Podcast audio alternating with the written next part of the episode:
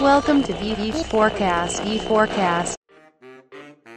Nubiano, gostei muito que tu trouxe bastante coisa em relação a lojas físicas, né? Que a gente tem essa utopia, de certa forma, de que é tudo digital e a gente quer fazer as coisas de um lugar só, de um jeito meio simples, esquecer de conectar de fato com o cliente. Uma pergunta que eu tenho para ti em relação a isso, que eu acho que conecta bastante com boa parte do público que tá aqui, é esse lance, né? A gente tá falando de omnichannel, importância, isso é um fato, mas muitas vezes, eu queria ver teu ponto de vista, né? De quem representa uma plataforma de e-commerce, muitas vezes o e-commerce em si vender na internet pode não fazer sentido sentido para a loja porque ela não é competitiva nesse ambiente. Porque a gente tem que fazer esse entendimento que a praça é outra, né? Uma vez que eu tenho uma loja física nessa rua, quando eu boto online, eu tô em outra praça. Como que tu vê esse momento de onde não se torna competitivo para esse caso ter uma loja para vender na internet? Como eu trouxe alguns casos aqui, o e-commerce, sendo bem trabalhado, ele acaba ajudando aumentando a venda na loja física. O que eu sempre falo para os meus clientes é que estamos em momentos diferentes. Tem lojas que a gente adora passar o dia. Alguém já foi na nova loja da ReHap no Shopping Paulista? Ninguém foi ainda? Quem tem filho, levanta a mão. Vocês têm que ir. Aquilo ali é a Disney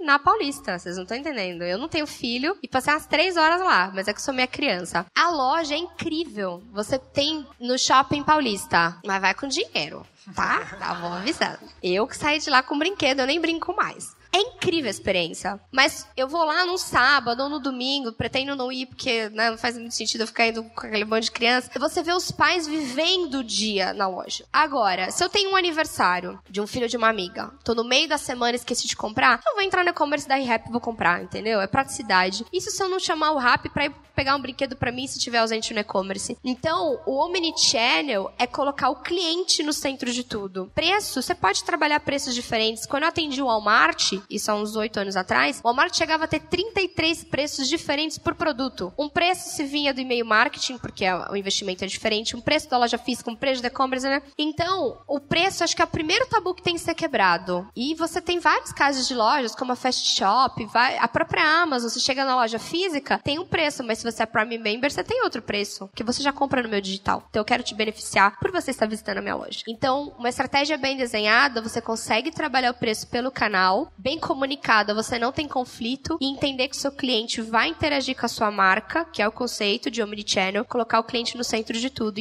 e deixar com que ele decida em qual momento ele quer falar com cada canal. Outra pergunta relacionada a isso, o e-commerce é dominado por cinco grandes empresas e o espaço para as pequenas empresas nesse contexto, né, onde até não sei se o pessoal tem essa informação, 95% das empresas faturam menos de um milhão por ano, ou seja, boa parte das empresas são pouco competitivas, de certa forma. E no caso a pergunta é se tá, como tirar dinheiro para branding, por exemplo, né? Tu vem num contexto tanto de grandes, grandes plataformas, pequenas plataformas, o que tu diria para esse indivíduo aí que está se sentindo pouco competitivo perante esses gigantes? Bom, estamos aqui com poucas pessoas, eu posso abrir. Eu era da Vetex, fiquei lá 10 anos, era uma das sócias. Essa era a minha próxima pergunta, Vetex ou Magento, qual que é melhor? Não, menina, não faz isso.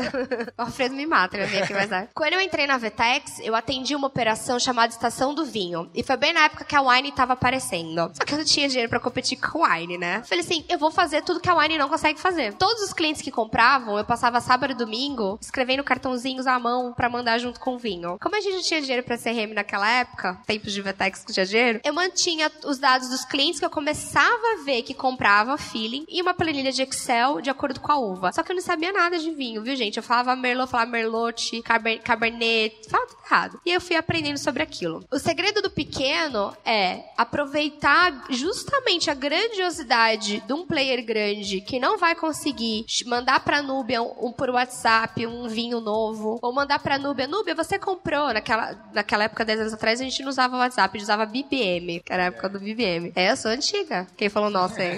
Tô rodando. E aí, a gente, eu, mand, eu me lembro que eu mandava por e-mail, Núbia, você comprou, né, o nome do cliente, você comprou tal vinho? Eu pesquisei aqui na internet cinco receitas que podem combinar com esse vinho. Então eu comecei a fazer para os meus top clientes que compravam comigo o que uma grande não conseguia fazer. No final, gente, somos pessoas vendendo para pessoas. Se eu não tenho dinheiro de marketing, eu vou pensar em como engajar e encantar aquele cliente. E você vai entendendo de acordo com o seu segmento. Eu tinha um caso, por exemplo, de eu fiquei tão próxima de ficar mandando e-mail e notícias para uma cliente, acabei descobrindo que ela comprava vinho pro namorado, que o namorado viajava e ele só se viam de final de semana e ela todo final de semana comprava uma garrafa de vinho. Só que ela não entendia de vinho, assim como eu. Só que eu acho que eu era mais user-friend do Google, porque ela achava que eu era sommelier, eu não era. Eu jogava no Google. E eu sempre indicava para ela. Já dava quarta-feira, eu mandava para ela quais garrafas que ela tinha que comprar e com que ela tinha que cozinhar. Durante um ano que eu cuidei dessa operação, ela comprou vinho comigo todos os finais de semana. Façam diferente. Depois da sessão do vinho, eu fui pra Nokia. Levei pra Nokia, que já tinha um budget maior de marketing, o mesmo conceito da estação do vinho. Quando foi o lançamento do N8, eu me lembro que muita gente ligou para comprar o N8 para dar de presente para alguém. Eu pedia pro atendimento perguntar, no caso de televendas, para quem que eles estavam comprando e a gente escrevia à mão, mandando um bilhetinho de parabéns. E aí eu arranjei uma briga enorme porque o nosso CD era em contagem, eu queria mandar isso para lá. Imagine a pessoa receber um celular Nokia com uma cartinha do time da Nokia te dando parabéns, feliz aniversário. Aquilo foi um viral nas redes sociais que foi para lá na Finlândia e a gente virou case de atendimento.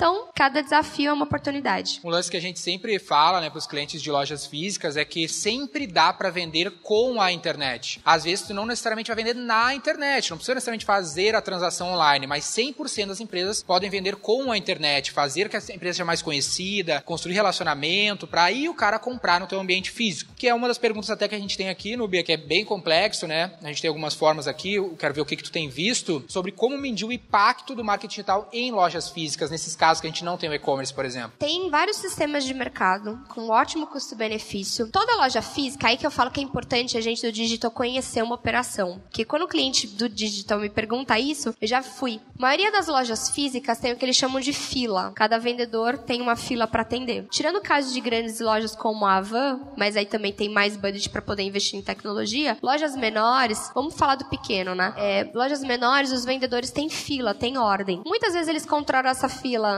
um olhando pro outro, mas hoje já tem sistemas que custam 50, 100 reais por mês que você coloca na loja para controlar essa fila. Então, fui lá, vendi, check. E aí, o, quando o vendedor pergunta pro cliente da onde você veio, como é que você ficou sabendo da nossa loja, né? O cliente veio buscar um produto se tem e-commerce, sabe? Se, o- se o cliente não comprou um produto porque não tem estoque, enfim, esse tabletzinho, ou poderia, ou pode ser um app no telefone, que tem empresas que você faz download, o vendedor consegue colocar esse tipo de informação. E aí gira um- uma, uma base de dados. Eu tinha um cliente que fazia isso na mão mesmo. Ele ia lá na folhinha, ia preenchendo, depois o gerente da loja física transformava aquilo no Excel e mandava pro time de marketing. Criativo, mas dava trabalho. A gente baixou esse appzinho, não vou fazer propaganda, mas depois quem quiser me procura. A gente baixava esse app, colocava o tablet, você consegue, o vendedor coloca em três botões, ele pergunta, pra onde ele veio? E-mail, redes sociais, check. Cliente comprou ou não? Sim, porque a gente começou a analisar até a conversão do vendedor, o que, que faltava na loja, de quantas pessoas entravam, aí eu começava a ver qual vendedor que convertia mais dados, gente. Eu sou fissurada em dado, sempre dá alguma forma de a gente conseguir tirar dado. Boa, esse, esse é um bom ponto. Um outro ponto interessante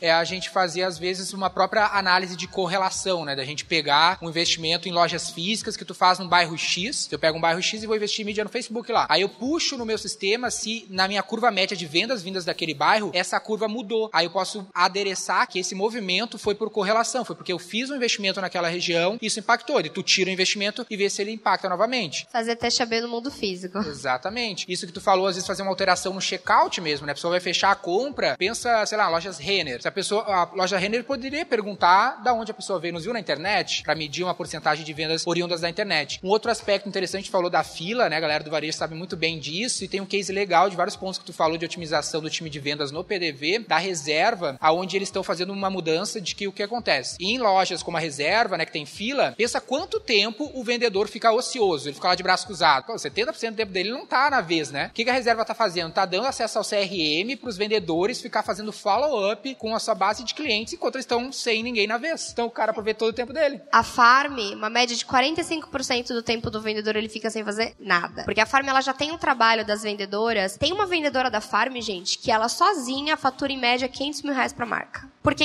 é- elas recebem a roupa pra usar, elas tiram foto, publicam nas redes sociais e toda vez que você compra numa loja farm, você recebe um papelzinho com o cupom da vendedora pra você comprar no digital, que aquilo te dá 10% de desconto. É através daquele cupom que eles conseguem ficar mensurando quanto cada vendedora. E aí elas fazem grupo no WhatsApp, e aí elas fazem postagens no Instagram. Então realmente dá pra trabalhar os evangelistas, os embaixadores que você tem no mundo físico pro online. O teu próprio vendedor tem que ser um embaixador, né? Um lance que tu falou importante, que isso leva esse contexto, é às vezes, a gente tava falando do Alisson lá na FAC, um dos nossos clientes, a gente pensar em remunerar o cliente por LTV, não só por venda, né? A gente paga o vendedor por venda. Mas beleza, qual é o vendedor que te traz maior lifetime? Qual é o vendedor que fideliza mais o cliente? Pô, dá um bônus pro cara que fideliza mais. O cara traz cinco vezes, quatro vezes. Qual é a média da loja? É três? O cara trouxe mais, ele tem que dar uma bonificação por retenção. Aí tu transforma ele não num atendente, mas num agente de vendas do teu negócio. Nubia, muito obrigado pelo teu tempo, pela oportunidade de conversar. Acho que todo mundo gostou bastante. Lembrando que a Nubia agora é mais uma embaixadora da V4 Company, então a gente vai ver muito nós juntos ao longo desse ano de 2020.